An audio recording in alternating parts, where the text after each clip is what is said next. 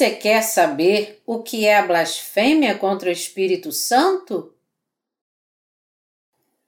Mateus 12, de 9 a 37 Tendo Jesus partido dali, entrou na sinagoga deles. Achava-se ali um homem que tinha uma das mãos ressequida. E eles então, com o intuito de acusá-lo, perguntaram a Jesus: É lícito curar no sábado? Ao que lhes respondeu: Qual dentre vós será o homem que, tendo uma ovelha, e num sábado, esta cair numa cova, não fará todo esforço tirando-a dali? Ora, quanto mais vale um homem que uma ovelha. Logo, é lícito nos sábados fazer o bem. Então disse ao homem: Estende a mão. Estendeu-a e ela ficou sã como a outra. Retirando-se, porém, os fariseus conspiravam contra ele sobre como lhe tirariam a vida. Mas Jesus, sabendo disto, afastou-se dali. Muitos o seguiram e a todos ele curou, advertindo-lhes, porém, que não expusessem à publicidade para se cumprir o que foi dito por intermédio do profeta Isaías. Eis aqui o meu servo que escolhi, o meu amado, em quem a minha alma se compraz. Farei repousar sobre ele o meu espírito e ele anunciará juízo aos gentios. Não contenderá, nem gritará, nem alguém ouvirá nas praças a sua voz. Não esmagará a cana quebrada, nem apagará a torcida que fumega, até que faça vencedor o juízo. E no seu nome esperarão os gentios. Então lhe trouxeram um endemoniado, cego e mudo, e ele o curou, passando o mudo a falar e a ver. E toda a multidão se admirava e dizia: É este, porventura, o filho de Davi? Mas os fariseus, ouvindo isto, murmuravam: Este não expele demônios senão pelo poder de Beuzebu, maioral dos demônios. Jesus, porém, conhecendo-lhes os pensamentos, disse: Todo reino dividido contra si mesmo ficará deserto, e toda cidade ou casa dividida contra si mesma não subsistirá. Se Satanás espelha Satanás, dividido está contra si mesmo.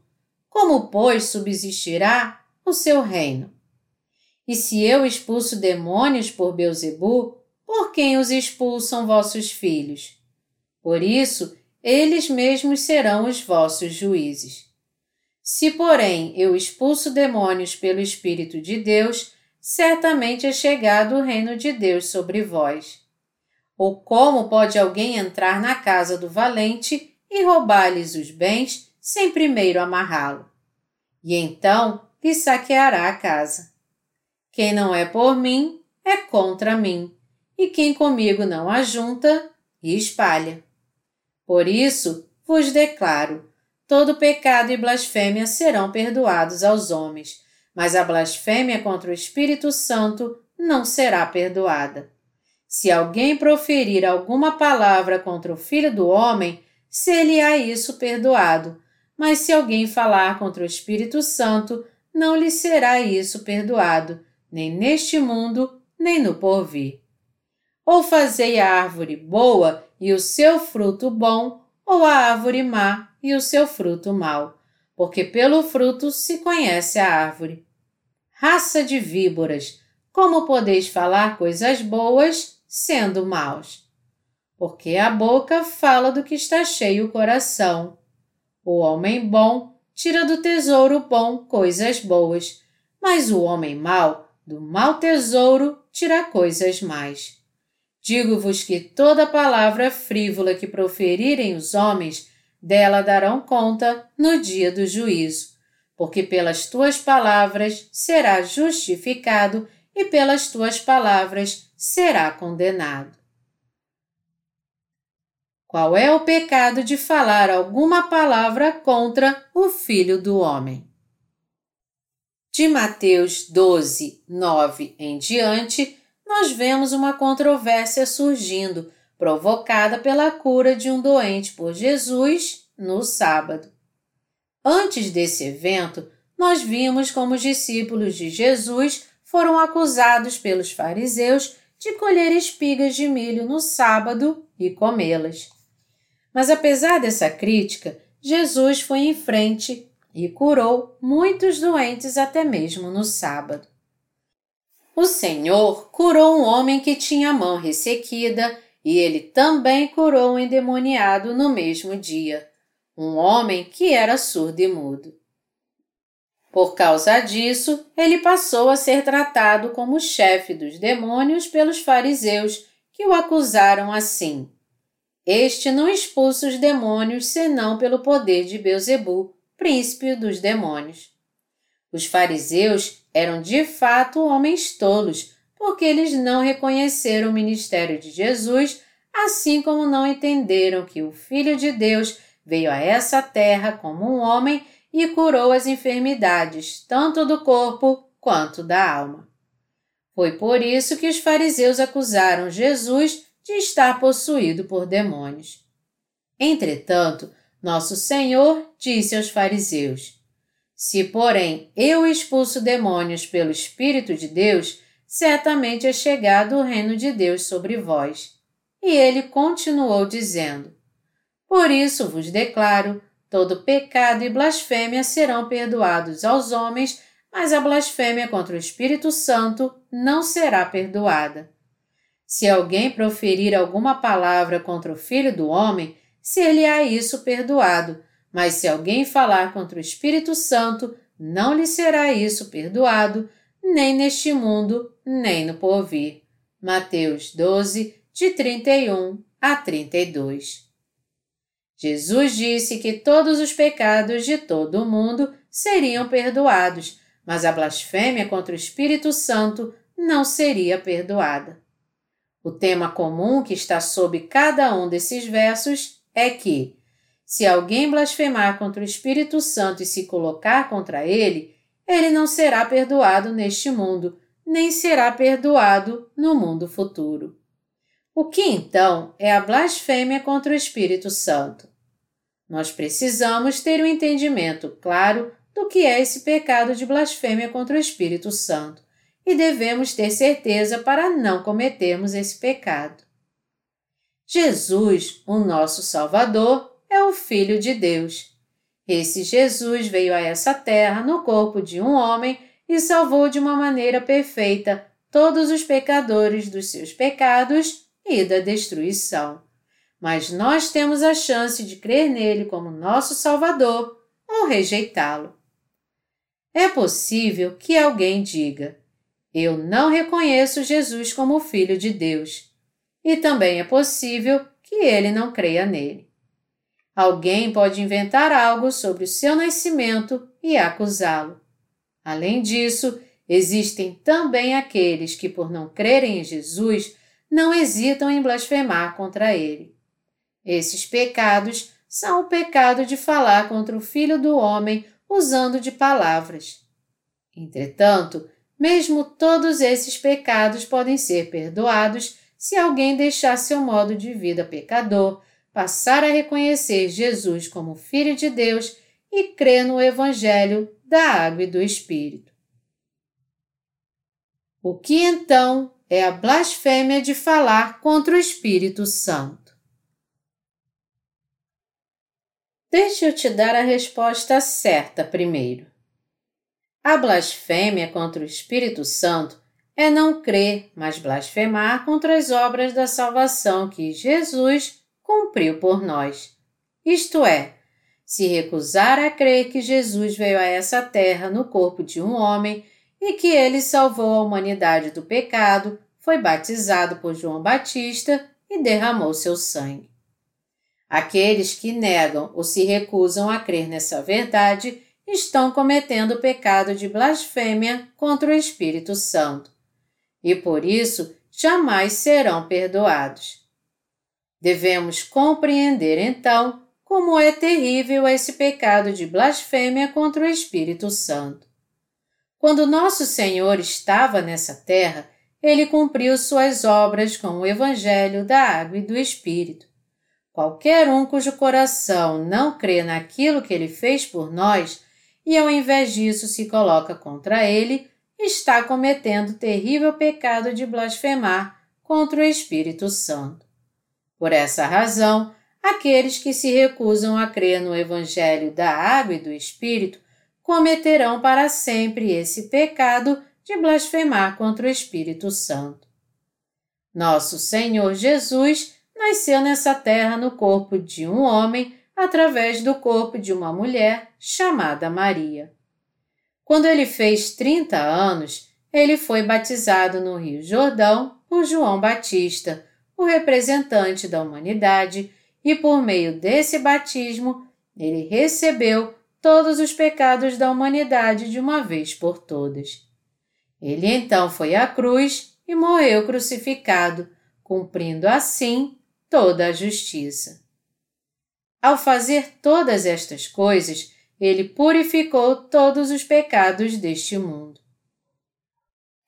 Quando ele foi ser batizado, ele disse a João: Deixa por enquanto, porque assim nos convém cumprir toda a justiça. Mateus 3, 15. Foi porque Jesus aceitou os pecados de toda a humanidade quando foi batizado por João Batista que aqueles que creem podem ser lavados de todos os seus pecados. Foi porque Jesus veio como Salvador dos pecadores que ele levou os pecados que tínhamos no mundo ao ser batizado por João Batista. Sendo assim, esse Jesus que foi batizado por João Batista levou sobre si todos os pecados do mundo, foi crucificado e assim cumpriu toda a justiça de Deus de uma vez por todas. Esse é o Evangelho da Água e do Espírito que Deus nos deu. Eu disse que não crer nesse verdadeiro Evangelho é o próprio pecado de blasfêmia contra o Espírito Santo. A razão para isso é que a salvação da humanidade dos seus pecados, realizada pelo Deus triuno, foi alcançada através do Evangelho da Água e do Espírito e, portanto, não crer nesse Evangelho se constitui uma blasfêmia contra o Espírito Santo. Assim sendo, aqueles que não creem no Evangelho da Água e do Espírito que nós hoje pregamos, mas se colocam contra ele, são aqueles que cometem esse pecado de blasfêmia contra o Espírito Santo. A blasfêmia contra o Espírito Santo está no pecado de não crer no que o Deus triuno fez por nós. Este pecado está relacionado ao tipo de pecado que não crê no Evangelho da Água e do Espírito e, portanto, as piores obras. Esse pecado é um pecado mortal que não pode ser perdoado neste mundo nem no mundo vindouro.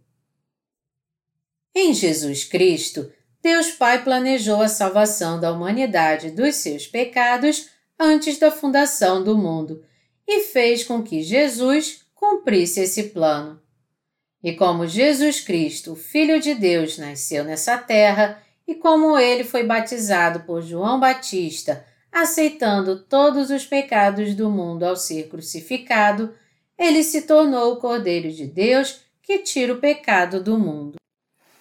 Como esse Cordeiro de Deus que levou os pecados do mundo, Jesus Cristo nos salvou por meio do Evangelho, da Água e do Espírito.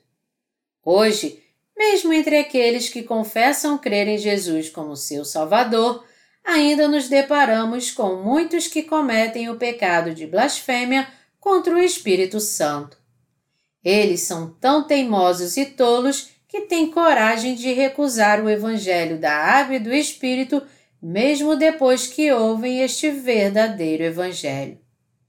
Mas se eles não creem na verdade desse Evangelho porque não o conhecem ou ainda não o ouviram, então eles ainda têm uma chance de ser salvos. Os pecados que as pessoas cometem na sua ignorância em relação à verdade da salvação não pertencem ao pecado de blasfêmia contra o Espírito Santo, nem a um pecado para a morte.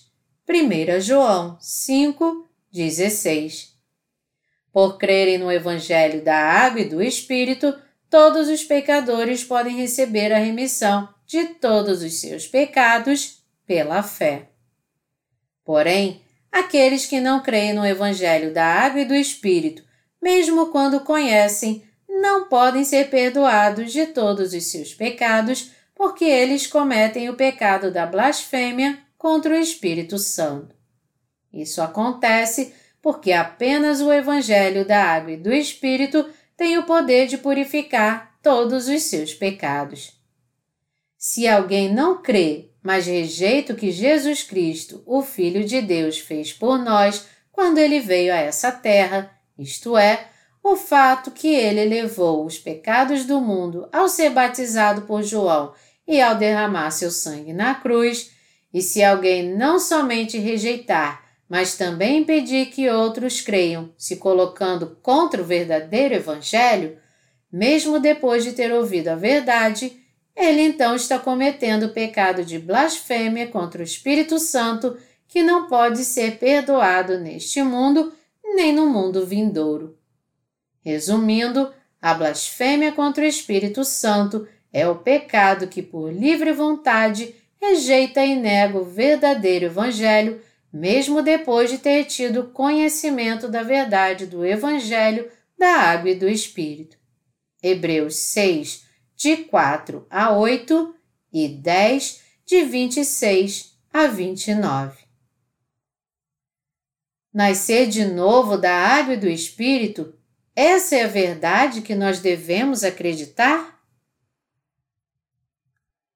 Em João 3, Jesus disse a Nicodemos: Quando alguém nasce de novo da água e do Espírito, ele pode entrar no reino de Deus e ver o Pai também.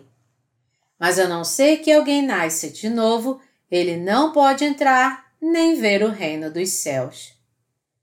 Foi para libertar os pecadores das suas iniquidades que Deus Pai enviou seu Filho Jesus Cristo a essa terra para cumprir a sua vontade.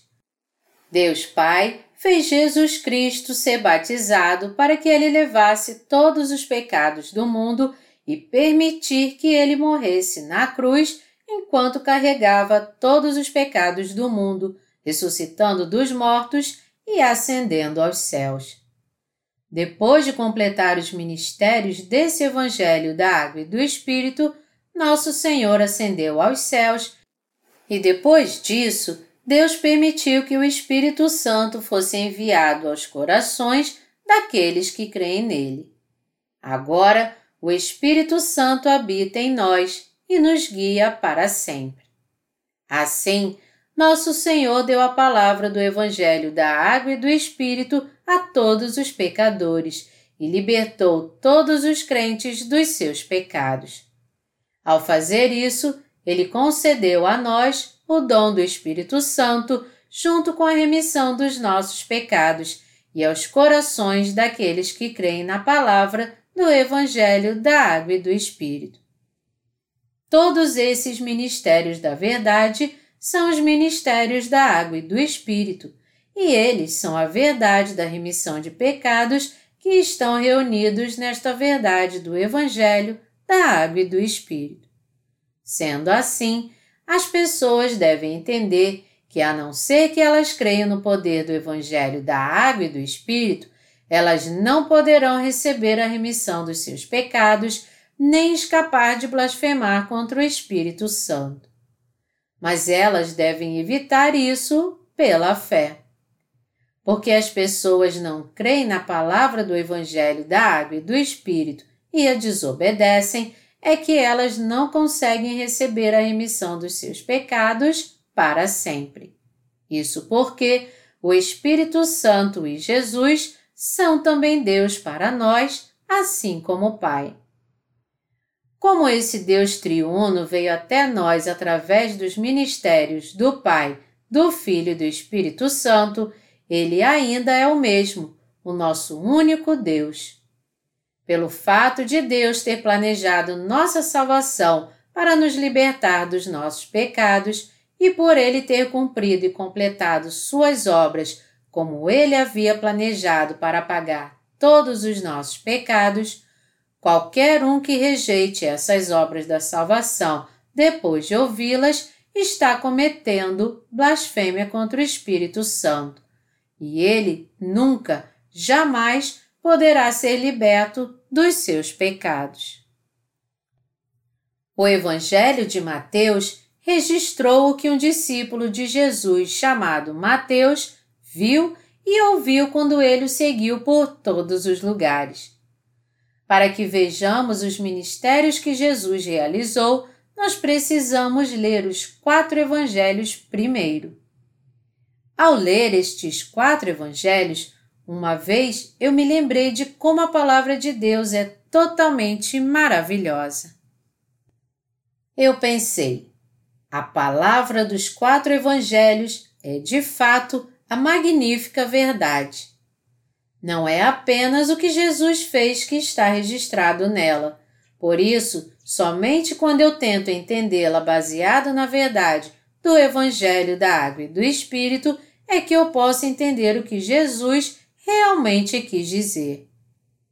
A menos que alguém conheça e creia na verdade do Evangelho da Água e do Espírito, ele nunca entenderá a vontade de Deus.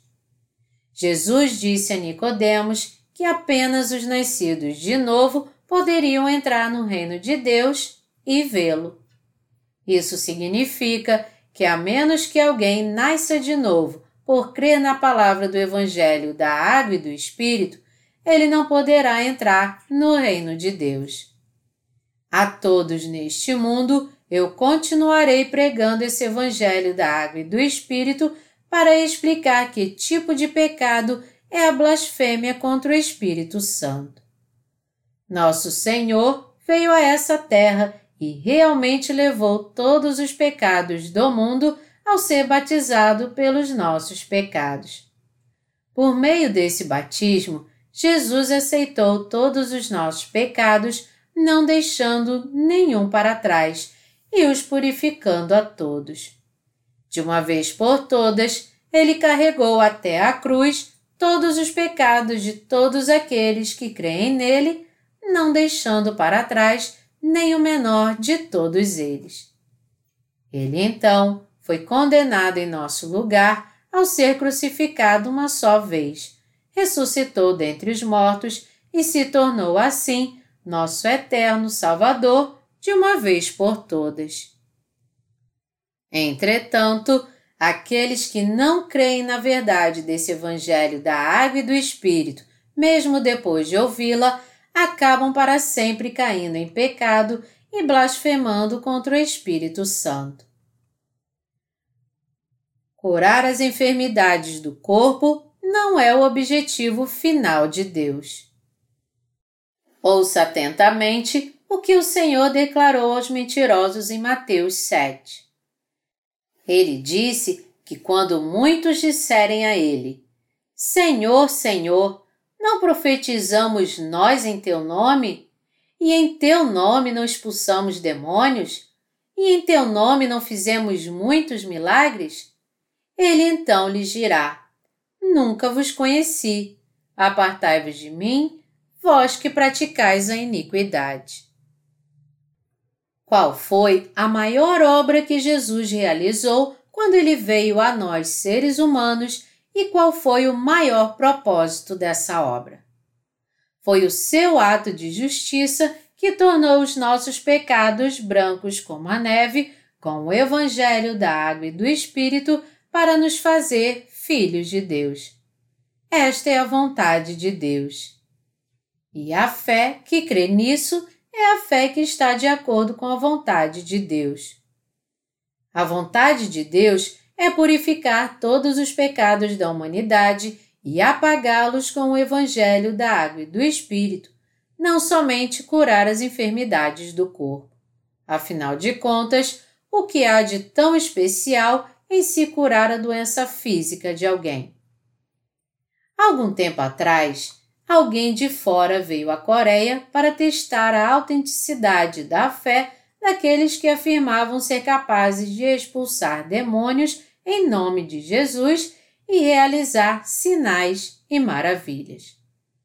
Colocando um milhão de dólares como prêmio, ele prometeu dar esse dinheiro a qualquer um que de fato pudesse demonstrar seu poder sobrenatural. Ele fez essa promessa publicamente num programa de televisão. Ele havia feito isso nos Estados Unidos e na Inglaterra também, e então ele veio à Coreia para fazer a mesma coisa. Quando esse homem veio à Coreia e desafiou todos aqueles que afirmavam ter poder sobrenatural a provar o que eles diziam, ele estava dizendo a eles diretamente: Apareçam! Vamos colocar um ponto final neste assunto de uma vez por todas, em público. Se vocês realmente podem curar os doentes e abrir os olhos aos cegos, impondo suas mãos sobre eles, eu darei a vocês um milhão de dólares na mesma hora. Porém, as pessoas que afirmavam que realizavam muitos milagres ficaram completamente em silêncio. No fim, ninguém aceitou o desafio. Você crê no poder do Evangelho da Água e do Espírito? Você crê nele? O único e verdadeiro Evangelho que nosso Senhor falou é o Evangelho da Água e do Espírito. Contudo, muitos cristãos hoje afirmam que poderão ir para o céu contanto que creiam em Jesus como seu Salvador, mesmo que eles não conheçam o Evangelho da Água e do Espírito. Tal fé vem de um Evangelho inventado pela mente humana.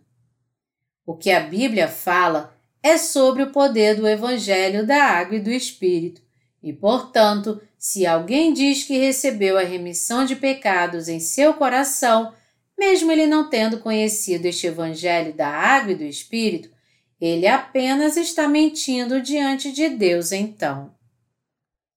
A prova disso é o fato dos seus pecados permanecerem intactos em seus corações. Tais pessoas, não importa o quanto elas declarem ser capazes de curar as doenças do corpo com o poder de Deus, são todas falsos profetas. É claro, eles podem fazer isso se eles quiserem, e as pessoas podem até pensar que suas obras são as do Espírito Santo. Todavia, Deus mesmo jamais aprovará sua fé, mas os chamará de hipócritas. Porque seus pecados ainda permanecem em seus corações, o que eles fazem não é a obra do Espírito Santo, mas a obra de Satanás. De acordo com a passagem das Escrituras aqui, o que é pecado de blasfêmia contra o Espírito Santo e o que é se colocar contra Deus, ambos são discutidos nessa passagem? Se alguém blasfema contra o Espírito Santo e se coloca contra ele, não pode ser perdoado. Esse pecado imperdoável é o seguinte: o próprio Deus, nosso Senhor, veio a essa terra e, ao ser batizado por João Batista no Rio Jordão, aceitou todos os nossos pecados, todos os inúmeros pecados que cometemos por toda a nossa vida, tantos quanto as estrelas do céu, tão extensos como a névoa pela manhã e tão abundantes como as nuvens do céu. Ele então foi crucificado e derramou seu sangue até morrer, ressuscitou dentre os mortos e assim salvou a todos nós. O pecado de não crer nessa verdade é o próprio pecado de blasfêmia contra o Espírito Santo. Então, ao ser batizado por João Batista e levando assim os seus pecados do mundo, ao ser crucificado e derramando seu sangue até a morte, e ao ressuscitar dentre os mortos, Jesus, de uma maneira perfeita, nos tornou filhos de Deus por crermos nisso. Aqueles que creem no batismo, morte e ressurreição de Jesus são os que Deus chama de seus próprios filhos. E como prova que Jesus salvou todos aqueles que creem no Evangelho da Água e do Espírito, ele nos deu o dom do Espírito Santo. Mas antes de conceder a remissão de pecados, nosso Senhor jamais concede esse dom do Espírito Santo ao coração de ninguém. Como Jesus Cristo, Filho de Deus, veio a essa terra e cumpriu os ministérios do Evangelho, da água e do Espírito, se nós não cremos no que ele fez por nós, mas ao invés disso desobedecermos, blasfemando contra as suas obras ou nos colocando contra ele, então ele nos tornará incapazes de receber a remissão dos nossos pecados para sempre. É por isso que nosso Senhor disse: Por que você não crê, já que eu vim a essa terra para te mostrar o caminho da justiça? Quando Jesus foi batizado por João Batista, ele levou todos os pecados do mundo. E ao ser crucificado e tendo derramado seu sangue na cruz, ele cumpriu toda a justiça de Deus. Está escrito em Mateus 3,15. Deixa por enquanto, porque assim nos convém cumprir toda a justiça. Aqui, a palavra assim é outosgar, em grego, e significa apenas dessa forma mais adequadamente ou não há outra maneira além dessa. E as palavras toda a justiça em grego são pazan de kaiosune, que significa condição mais justa onde não há nenhum defeito. Essas palavras significam que Jesus levou sobre si, de modo irreversível e muito corretamente, os pecados da humanidade por meio do batismo que ele recebeu de João Batista e que Jesus nos concedeu a justiça perfeita através do seu batismo. Ele está dizendo: se ao invés disso você não crer, mas rejeitar a verdade do Evangelho da Água e do Espírito, onde eu apaguei todos os seus pecados, o salvei dos seus pecados e fiz de você filho de Deus, você será para sempre então incapaz de receber a remissão dos seus pecados. Então nunca, jamais cometa esse pecado de não crer nessa verdade ou se colocar contra ela. A relação entre a lei e os nossos pecados. Nós precisamos considerar aqui a razão pela qual Deus deu a lei a nós, seres humanos.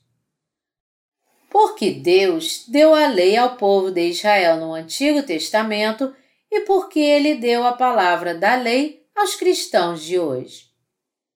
Ele nos deu a lei para que ela tivesse o papel de um espelho, para que você e eu possamos reconhecer nossa natureza pecaminosa e conheçamos os pecados que se encontram em nossos corações.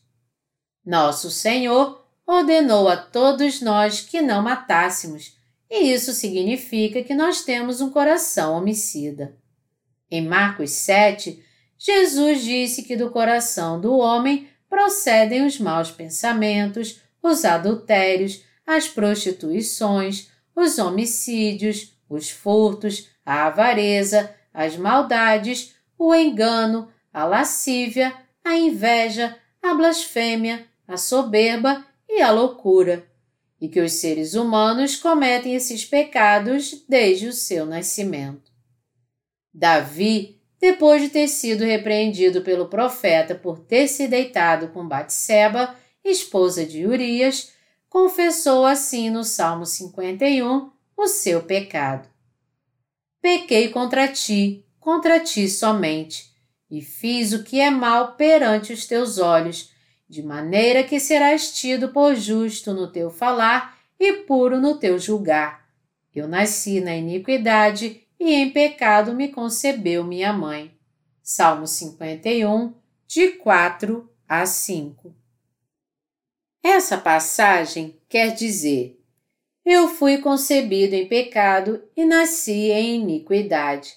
Mas, Senhor, Embora eu seja um homem que não pode evitar de pecar a minha vida inteira, Se tu dizes que tu apagastes todos os meus pecados, então eu não tenho pecado.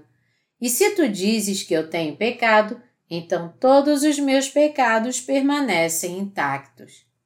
Em Romanos 3, 20, o Senhor diz: Pela lei vem o pleno conhecimento do pecado. A razão pela qual Deus nos deu a lei é para que passemos a conhecer nossos pecados. O povo de Israel saiu do Egito guiado por Moisés. Conforme eles seguiram Moisés por um mês até a terra de Canaã, eles chegaram ao deserto de Sim, que está entre Elim e Sinai. Então, toda a congregação dos filhos de Israel murmurou contra Moisés e Arão no deserto, e como eles desobedeceram à vontade de Deus, eles sofreram muito nesse deserto. Quando eles chegaram ao deserto do Sinai no terceiro mês depois de terem saído do Egito, Deus falou a Moisés do Monte Sinai e deu a ele as duas tábuas da lei. E ele fez com que Moisés lesse a lei para o povo de Israel. Estes mandamentos de Deus e os estatutos que eles deveriam guardar continham 613 cláusulas. Porque Deus deu a lei ao povo de Israel por meio de Moisés. Os israelitas haviam se esquecido de Deus durante os 400 anos de escravidão no Egito. Eles de fato não conheciam o Deus de Abraão, o Deus de Isaac e o Deus de Jacó. Então, ao dar a palavra da lei, Deus deu condições ao seu povo de reconhecê-lo e conhecê-lo. Em outras palavras, Deus deu a lei para que o povo de Israel conhecesse seus pecados. O que mais Deus concedeu logo após ter dado a lei? Ele estabeleceu o sistema sacrificial do tabernáculo. Quando um pecador cometia iniquidades e reconhecia seu pecado diante da lei, ele primeiro tinha que trazer um animal ao tabernáculo para ser purificado desse pecado. Ele passava seus pecados a essa oferta do sacrifício, impondo suas mãos sobre sua cabeça, cortava sua cabeça para derramar seu sangue e então dava esse sangue ao sacerdote. Os sacerdotes, então, colocavam esse sangue nas quatro pontas do altar de ofertas queimadas, cortavam sua carne em pedaços, colocavam sua gordura no fogo em cima do altar de bronze e a oferecia como oferta queimada. Deus, então, aceitava essa oferta com prazer. A Bíblia diz que a Deus agradava aceitar tais ofertas somente quando elas eram oferecidas segundo o sistema sacrificial que ele havia estabelecido. Para fazer do povo de Israel seu próprio povo, Deus primeiro teve que fazê-los conhecer seus pecados, quando eles entenderam seus pecados, Deus concedeu a eles o sistema sacrificial para que eles fossem purificados de todos os seus pecados e se tornassem seu povo. Os cordeiros sacrificiais levavam e apagavam todos os seus pecados quando eles impunham suas mãos sobre a cabeça dos cordeiros e eles eram mortos em seu lugar. Assim sendo, quando conhecemos nossa pecaminosidade diante da lei, nós também podemos receber a remissão de pecados crendo no Cordeiro de Deus que apagou todos os nossos pecados. Essa é a vontade do Espírito de Deus. Nessa época atual, Deus nos deu o Evangelho da Água e do Espírito. O cristianismo deve retornar agora à fé que crê no Evangelho da Água e do Espírito que nos foi dado pelo nosso Deus. Qualquer um que rejeite ou negue a Jesus Cristo sem compreendê-lo através do verdadeiro Evangelho, nunca poderá ser perdoado. E aqueles que não creem no Evangelho da Água e do Espírito e se colocam contra ele, mesmo que eles saibam quem é Jesus, e como ele se tornou nosso Salvador ao levar sobre si os pecados da humanidade através do seu batismo e derramando seu sangue na cruz, estão todos cometendo o pecado de blasfêmia contra o Espírito Santo. Por isso, qualquer um que confesse crer em Jesus deve crer no Evangelho da Água e do Espírito. Rejeitar esse Evangelho é o mesmo que perecer. Nosso Senhor veio a essa terra, levou sobre si nossos pecados através do seu batismo, aceitou a condenação pelos nossos pecados e, assim, tornou nossos pecados brancos como a neve e fez de nós povo de Deus. Agora, todos aqueles que rejeitam o Evangelho da Água e do Espírito, mesmo depois de ouvi-lo, estão se colocando contra Deus. E se tornam para sempre incapazes de receber a remissão dos seus pecados. Se nós não crermos no Evangelho da Água e do Espírito, mas seguirmos os sinais e maravilhas, então isso em si mesmo será desobediência à vontade de Deus. Deus permitirá que sinais e maravilhas aconteçam a nós quando precisarmos deles. Mas eles não significam todos os ministérios do Espírito Santo. Muitos cristãos pensam, de maneira errada, que eles podem ter a convicção de que o Espírito Santo habita neles ao experimentar fenômenos extraordinários no seu corpo. Por exemplo, sentir um calor ou um movimento repentino em seu corpo. Entretanto, o Espírito Santo não trabalha assim. Tais fenômenos chamativos, que não têm nada a ver com a remissão de pecados, com certeza são as obras de Satanás. O Espírito Santo trabalha calmamente de acordo com a palavra de Deus nos corações dos crentes no Evangelho da Água e do Espírito. Meus amados irmãos em Cristo, nessa época atual, com o Evangelho da Água e do Espírito, estamos curando os corações de todas as pessoas da doença do pecado. Há muito tempo atrás, nossos irmãos, uma vez, visitaram o hospital para testemunhar do Evangelho. No terceiro andar, onde ficava a ala principal, eles encontraram uma mulher chorando num quarto. Quando eles saudaram os pacientes no quarto, todos ali disseram a eles para pregar o Evangelho àquela mulher que estava chorando. Então, nossos irmãos perguntaram a essa paciente: Por que você está chorando tanto? Seu coração está magoado? Mas mesmo assim, a mulher continuava chorando. Então, nossos irmãos entenderam que ela havia passado por sérios problemas espirituais, isto é, por uma situação de possessão demoníaca. Eles oraram por ela silenciosamente então. Senhor amado, por favor, toque o coração dessa mulher, cuide dele e o cure enxugue suas lágrimas e traga a paz ao seu coração. Quando ela ficou mais calma, os irmãos perguntaram por que ela estava chorando tanto. Ela então disse a eles: Eu chorava tanto em casa que fui internada para um tratamento psiquiátrico.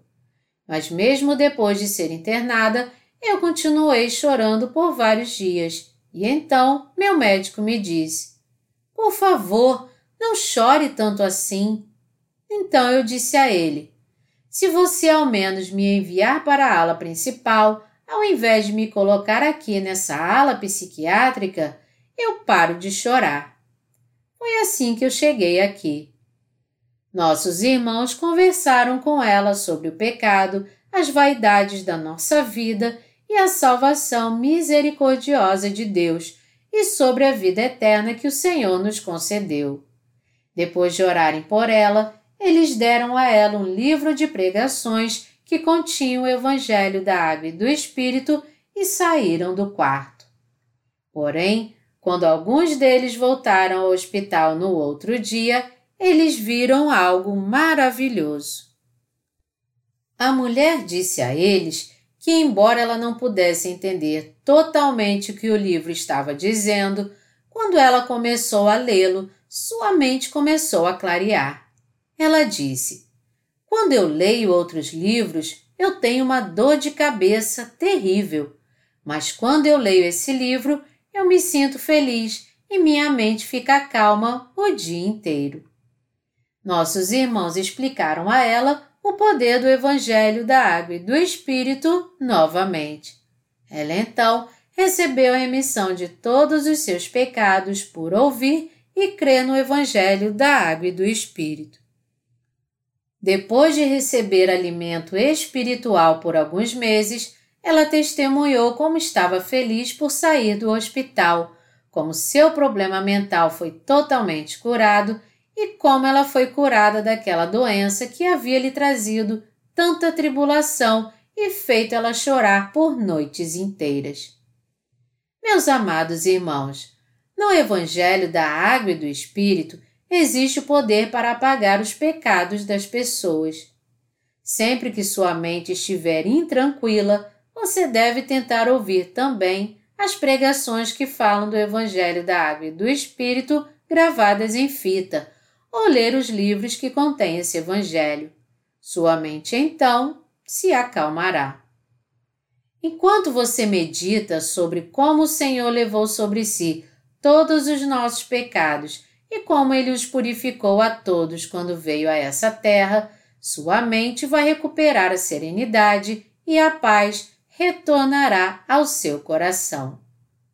A Bíblia diz que o Espírito Santo veio como um dom aos corações daqueles que receberam a remissão dos seus pecados.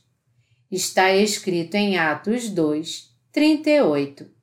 Arrependei-vos e cada um de vós seja batizado em nome de Jesus Cristo para a remissão dos vossos pecados, e recebereis o dom do Espírito Santo. Então, você tem que saber que o Espírito Santo vem aos corações daqueles que recebem a remissão dos seus pecados. Mas, ao contrário, se você acredita que o Espírito Santo viria até você apenas através das suas orações e jejuns, então você está apenas seguindo uma fé completamente fútil. Se você realmente entender o Evangelho da Água e do Espírito e crer nele corretamente, você receberá a remissão dos seus pecados na mesma hora que você crer nele. Você receberá uma nova fé nesta verdade e experimentará a transformação no seu coração automaticamente, e seus atos e suas obras de pregar o Evangelho da Água e do Espírito também te seguirão no tempo devido. Mas se nós, ao invés disso, tentarmos ser bons por meio dos nossos atos, sem nem mesmo entender o Evangelho da Água e do Espírito, será ainda muito mais difícil para nós conseguir isso. Você pode até pensar que de alguma maneira é bom para você só ir à igreja e dar o maior número de dízimos possível mesmo que isso faça você ter dívidas. Mas isso, de forma alguma, pode trazer algum benefício para a sua alma, porque não é isso que significa ter a verdadeira fé. Aqueles que não conhecem o Evangelho da Água e do Espírito têm pecado em seus corações. E eles não têm a mínima ideia de como resolver o problema dos seus pecados. Por esse motivo, eles clamam a Deus, fazem suas orações de arrependimento, jejuam, praticam obras de penitência ou tentam fazer boas obras por si mesmos. Enganadores, falsos pastores lhes dizem que eles devem orar a Deus pelos seus pecados e continuam insistindo para que eles tenham uma fé cega no seu perdão incondicional. Mas falando francamente, tudo isso é para compensar o sentimento de culpa que há em seus corações. Porém, sem aprender o Evangelho da Água e do Espírito, como pode alguém ser liberto dos seus pecados? Verdadeiros pastores estão sempre pregando o Evangelho da Água e do Espírito para que sua igreja possa ter uma fé poderosa na verdade do Evangelho. Uma vez que eles passem a crer no verdadeiro Evangelho, cada questão espiritual se resolve por si mesma e os crentes então passam a servir a Deus e a dar graças a Ele. Meus amados cristãos, vocês sabem o que está por trás do falar línguas estranhas? Os falsos profetas, na verdade, treinam aqueles que não falam em línguas, como se alguém pudesse de alguma forma aprender a falar em línguas. Eles ensinam seus seguidores como enrolar a língua, forçando-os a continuar tentando uma vez atrás da outra, gritando Aleluia! Mais e mais. Uma vez que as pessoas continuem fazendo isso, suas línguas ficam completamente enroladas no final e eles não conseguem pronunciar nada certo. Baseados nessa pronúncia errada, os falsos pastores afirmam então que os seus alunos receberam agora o dom de falar em línguas. Mas isso nada mais é do que uma mentira. Qualquer um que tenha fingido orar em línguas sabe muito bem que tudo isso é uma mentira e que isso não é resultado da obra do Espírito Santo. Ele sabe que isso não passa de um produto artificial da sua própria ilusão, onde ele de fato somente finge falar em línguas. Essa é a obra do Espírito Santo? Quando o Espírito Santo é, por definição, santo, como poderia ele entrar no coração pecaminoso? Quando nosso Senhor veio a essa terra, ele falhou em apagar todos os nossos pecados ao ser batizado e derramando seu sangue? Ele realmente apagou todos os nossos pecados, mas muitas pessoas, mesmo tendo a palavra da Bíblia bem na sua frente, ainda não conhecem a verdade do Evangelho da Água e do Espírito, nem creem nela. É por isso que elas ainda estão perdidas em seus pecados. Alguns cristãos fazem realmente coisas do arco da velha e enganam os outros e a si mesmos. Mas você deve conhecer a palavra muito bem, ficar livre desses mentirosos e crer no Evangelho da Água e do Espírito. Ninguém deve cometer o pecado de blasfemar contra o Espírito Santo. Esse pecado de blasfêmia contra o Espírito Santo é o pecado de não crer no Evangelho da Água e do Espírito, mesmo depois de ouvi-lo. Também é o mesmo pecado rejeitar e atrapalhar aqueles que estão pregando a verdade que nosso Senhor veio a essa terra e, de uma forma concreta, apagou os pecados de todo o mundo, de todo ser humano neste mundo, sendo batizado, derramando seu sangue na cruz e ressuscitando dentre os mortos. Nenhum outro ato se constitui o ato de se levantar contra Deus, e todas estas pessoas nunca serão remidas dos seus pecados, porque não crendo no Evangelho da Água e do Espírito Santo, elas desobedecem o Espírito Santo. Então nunca, jamais devemos nos levantar contra o Evangelho da Água e do Espírito. Sendo assim, muitas pessoas no mundo inteiro conhecem o Evangelho da Água e do Espírito, creem nele e estão seguindo o Espírito Santo de maneira apropriada. Muitos deles vieram se unir a nós como cooperadores voluntários em prol desse lindo Evangelho.